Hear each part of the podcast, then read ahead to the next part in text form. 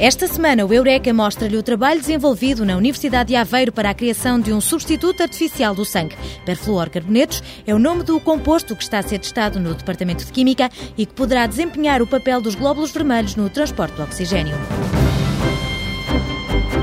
Durante três semanas, Viseu foi alvo de uma investigação ambiental. Saudar é o nome do projeto que, com base em exames clínicos realizados a crianças e com a análise de poluentes nas escolas e habitações, pretende estabelecer uma relação entre a qualidade do ar e os efeitos na saúde.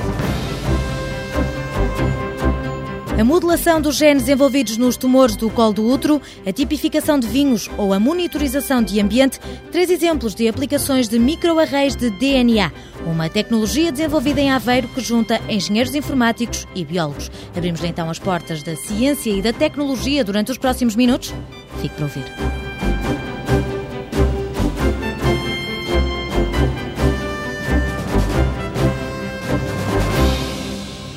É tão perfeito e multifuncional que, apesar de todo o conhecimento, ainda ninguém conseguiu reproduzir esse líquido de valor incalculável que desliza pelas veias do nosso corpo. Os substitutos do sangue podem ser de dois tipos, uns baseados em hemoglobina, outros à base de produtos sintéticos, como os perfluorcarbonetos ou PFCs.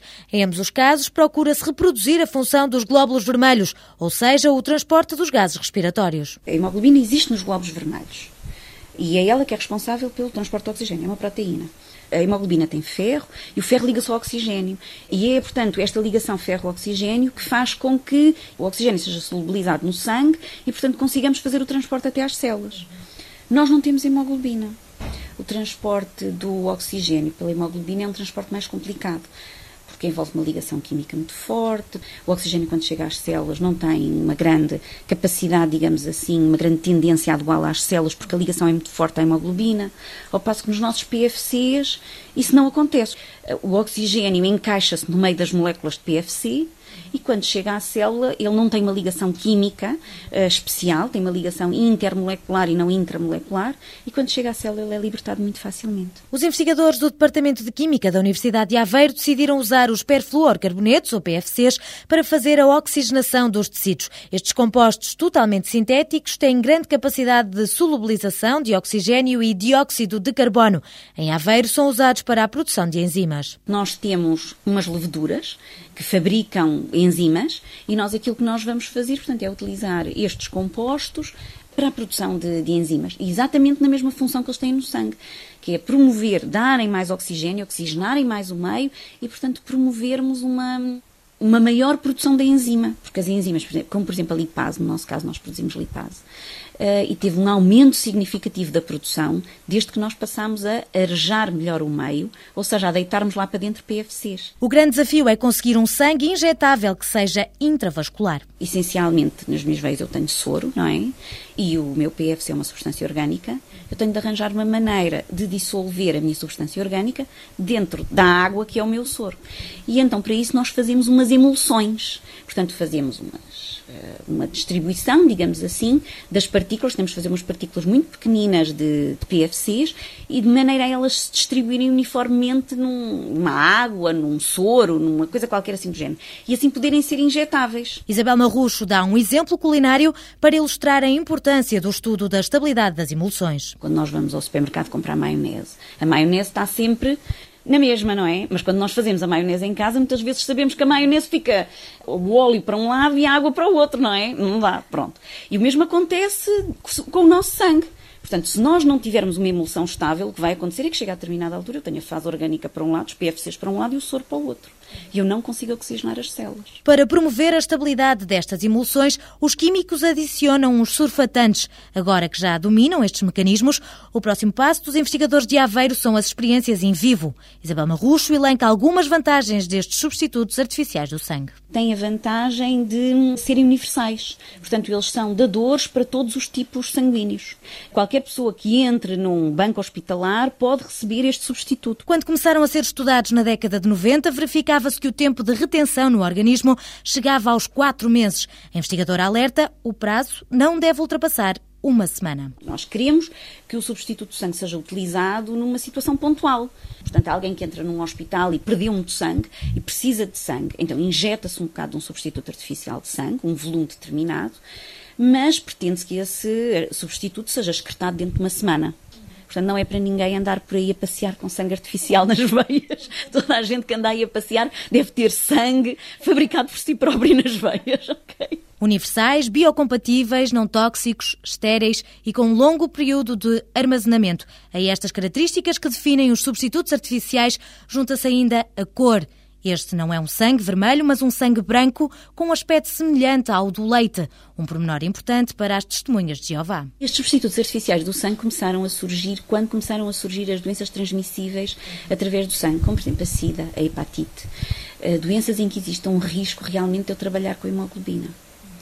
Eh, neste caso, portanto, estes substitutos artificiais do sangue são completamente estéreis, não transmitem qualquer tipo dessas doenças por outro lado, apresentam uma mais-valia também em relação a religiões que não permitam transfusões. Alunas minhas que vinham ter comigo e diziam, professora, sou testemunha de Jeová, muito obrigada por aquilo que está a fazer, isto representa tanto para nós, não sabe, nós não podemos levar transfusões de sangue. É incrível, chegaram a mandar cassetes para casa e folhetos para casa de testemunhas de Jeová. Alice Coelho, investigadora da Universidade do Rio de Janeiro, também está envolvida no estudo dos PFCs, mas na vertente ligada à biotecnologia industrial. A cientista enumera aplicações destes compostos sintéticos como substitutos artificiais do sangue. A maioria das pessoas pensam é que você vai tirar o sangue e vai substituir o sangue lá dentro, não é? Não é essa a ideia. A ideia serve muito mais para preservação de órgãos em caso de transplantes, onde você precisa carregar os órgãos órgãos de um lado para o outro.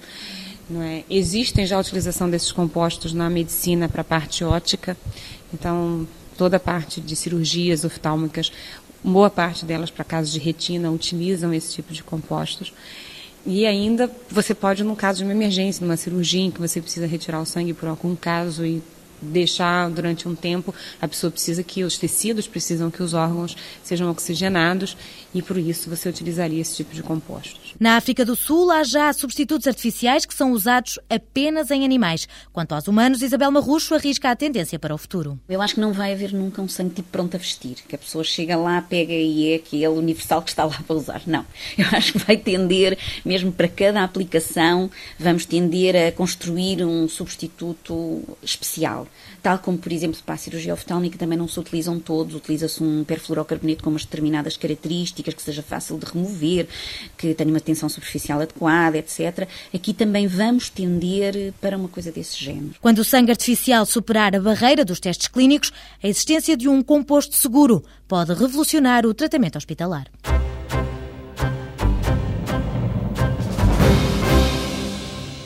Um relatório da Agência Europeia de Ambiente garante que a exposição prolongada a poluentes atmosféricos foi a principal causa de morte de 600 mil pessoas por ano só no velho continente. A Organização Mundial de Saúde fala de 6 milhões de mortes provocadas pela poluição em 2004. Com base nestes dados, o Departamento de Ambiente e Ordenamento da Universidade de Aveiro e a Faculdade de Ciências Médicas da Universidade Nova de Lisboa deram as mãos no projeto Saudar. Estas duas eh, equipas estão exatamente a tentar encontrar as relações entre aquilo que é a poluição atmosférica no exterior, depois a poluição do ar no interior das habitações e, finalmente, o efeito da exposição a estes poluentes à saúde, principalmente nos aspectos relacionados com a asma e com efeitos alérgicos respiratórios. O projeto, financiado pela Fundação Carlos de Gulbenkian, saiu para o terreno durante as três primeiras semanas de janeiro. Carlos Borrego revela porque é que Viseu foi a cidade escolhida. Tentámos selecionar uma área do interior de Portugal onde não houvesse ainda problemas de poluição atmosférica, mas eles pudessem ser emergentes. Ou seja, daqui a 10, 15 anos, face àquilo que está previsto como desenvolvimento, tipicamente o Plano Diretor Municipal e outros uh, indicadores deste estilo, uh, pudesse vir, de facto, essa área já a sofrer efeitos de poluição atmosférica. E, portanto, tentar entrar aqui com uma lógica preventiva e não sempre como aquela que sucede neste tipo de estudos, que é de chegar já depois das coisas estarem mal, digamos. Ao todo, quatro escolas básicas colaboram com o Saudar, duas na periferia, outras duas localizadas no centro da cidade. Depois de realizado um inquérito, 55 crianças entre os 7 e os 9 anos, já que esta é a idade de maior prevalência de asma, reuniram as condições para participar no projeto. Na primeira campanha, realizaram vários exames clínicos no Serviço de Pneumologia do Hospital São Teotónio, em Viseu, mas o projeto estendeu-se ainda às escolas e habitações. Os médicos da Universidade Nova de Lisboa estiveram com os pais com o Hospital de Viseu e com as escolas para perceber qual é que era a situação dos miúdos. A partir daí determinaram os testes que deveriam ser feitos numa das semanas da campanha.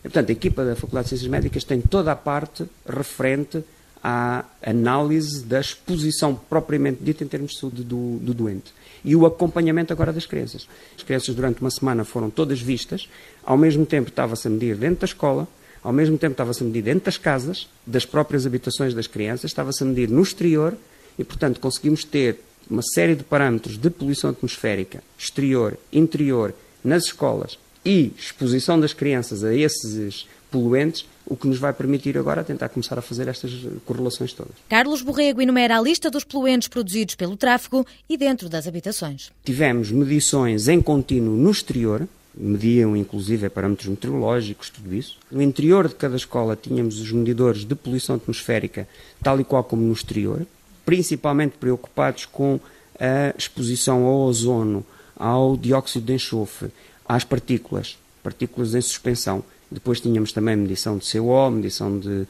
de SO2, compostos orgânicos voláteis e também eh, a exposição ao formaldeído e ao xileno, que são poluentes críticos, principalmente no interior das habitações. Os dados ainda estão a ser analisados, mas a presença no terreno permitiu detectar algumas situações anormais. Nos medidores das concentrações de partículas na atmosfera, começámos a notar um aumento da concentração das partículas durante a noite absolutamente anormal.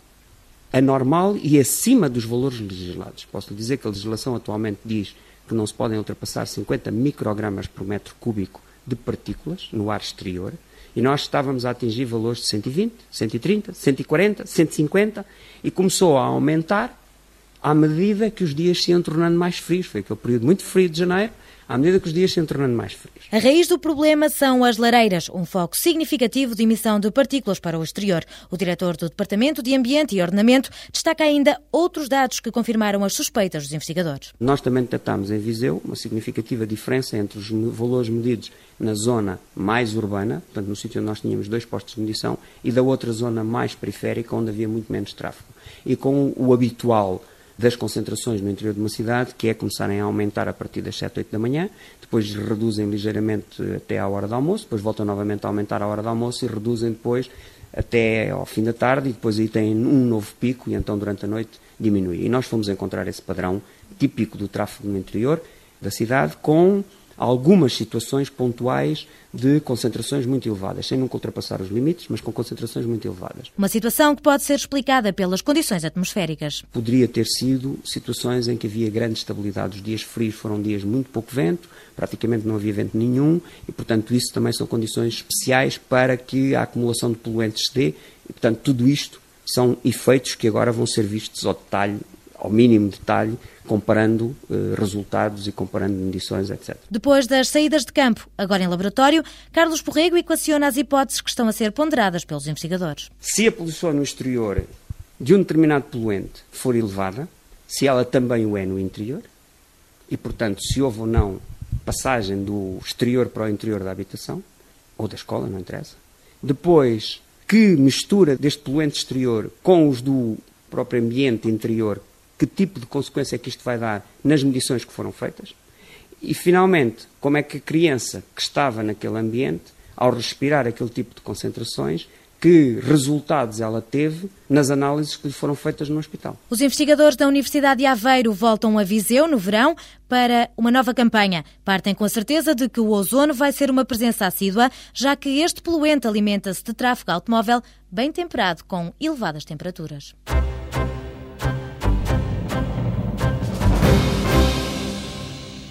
Já compararam o genoma humano a um livro de cozinha onde cada gene é uma receita que contém instruções para confeccionar diferentes pratos. Do Laboratório de Microarrays da Universidade de Aveiro, os cientistas estão a fazer estudos no genoma completo da levedura usada na cerveja e na fermentação do pão. Laura Carreto revela que este organismo, conhecido por levedura de padeiro, está a ser analisado do ponto de vista da genética evolutiva. São organismos eucarióticos, unicelulares têm compartimentos intracelulares semelhantes a, aos de qualquer uma das células do nosso corpo. Têm mecanismos celulares muito semelhantes aos nossos. E estudar eh, muitos dos processos celulares numa célula humana é extremamente complexo. A estratégia muitas vezes é estudar os mesmos processos em organismos mais simples, de maneira a perceber a sua base e depois, eventualmente, transpô-la para o funcionamento de uma célula mais complexa, como qualquer uma das células humanas. No Departamento de Biologia da Universidade de Aveiro, a meta é construir microarrays de DNA. Trata-se de um conjunto de moléculas que são distribuídas de forma ordenada numa superfície sólida do tamanho de uma lâmina de microscópio. Mas para compreender estas questões da genética, há que decifrar o que é a chave da vida. Os ácidos nucleicos, formados por nucleótidos, são as biomoléculas mais importantes do controle celular já que contêm toda a informação genética. Um destes ácidos é o DNA, uma molécula orgânica que tem a capacidade de codificar proteínas. Um gene é uma sequência de DNA.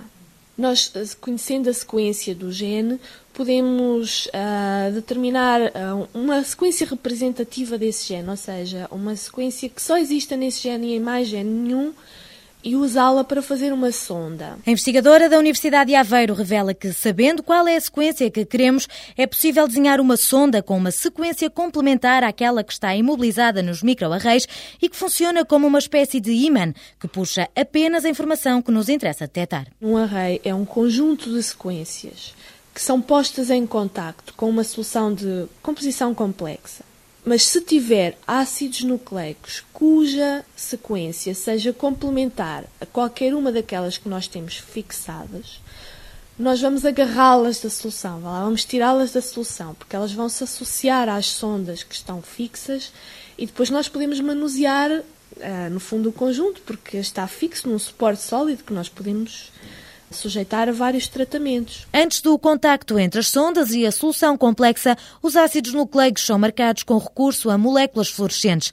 Laura Carreto descreve o procedimento para a levedura de padeiro. Estes microarrays são compostos por uma série de sondas que são representativas da sequência dos genes que se querem detectar. Por exemplo, no caso da levedura, cujo genoma já é completamente conhecido, nós podemos desenhar sondas para cada gene e são mais de 6 mil genes.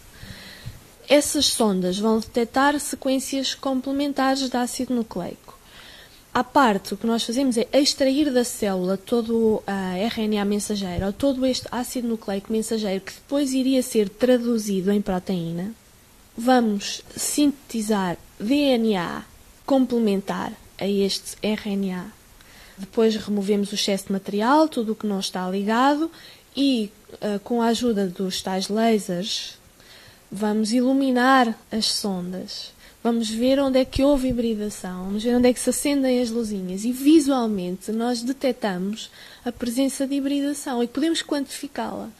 Quantificando, podemos dizer indiretamente quais eram os RNA mensageiros, quais eram os mensageiros que eram mais abundantes. Através do laser é possível saber quais as sequências de ácido nucleico mensageiro que existem na célula e que podem ser transcritas em proteína. O objetivo é saber, num dado momento, quais são os genes que estão a ser ativamente expressos, que estão a dar origem à proteína.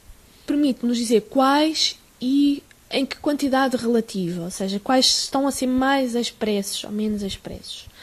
Uma vantagem muito grande é que nós podemos fazer estudos comparativos. Em colaboração com o Bioinstituto de Cantanhedo, Biocante, os investigadores de Aveiro também estudam as leveduras que participam na fermentação dos vinhos da bairrada. Os microarrays podem ainda ser usados para a monitorização de ambiente, mas o mais recente projeto dos cientistas de Aveiro é uma parceria com o Hospital da Universidade de Coimbra para a produção de microarrays para detectar tumores do colo do útero. E porque em ciência as conquistas são celebradas em equipa, José Luís Oliveira, do Instituto de Engenharia Eletrónica Eletrónica e Telemática de Aveiro destaca o contributo da bioinformática nestas experiências feitas com genoma. Procuramos arranjar formas eficientes de armazenamento, garantir que todos os dados produzidos são uh, armazenados e são mantidos para análise posterior, ao nível de tentar responder aos problemas biológicos. O que andamos a fazer é construir em cima da, do sistema de informação processamentos que ajudem os biólogos a fazer experiências variantes, digamos, mais uma vez, ver a informação de diferentes perspectivas, no sentido de extrair, digamos, a verdadeira informação desses dados. A análise da estrutura e funcionamento do genoma só é possível graças à parceria entre biólogos e engenheiros. Só com recurso à bioinformática é possível, com uma única análise, obter a expressão de todos os genes de um organismo.